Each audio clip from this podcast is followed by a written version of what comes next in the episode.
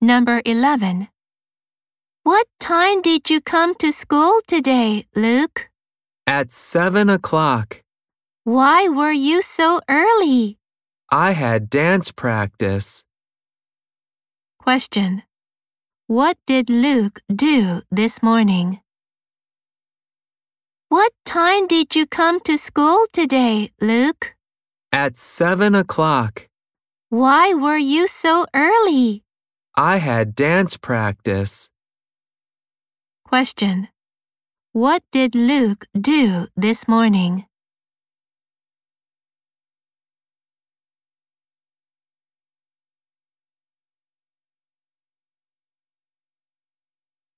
Number 12.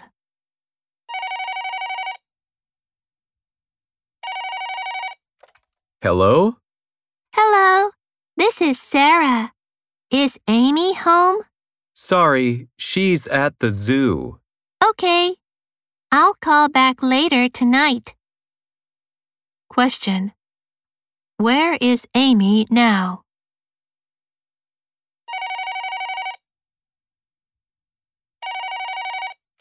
Hello?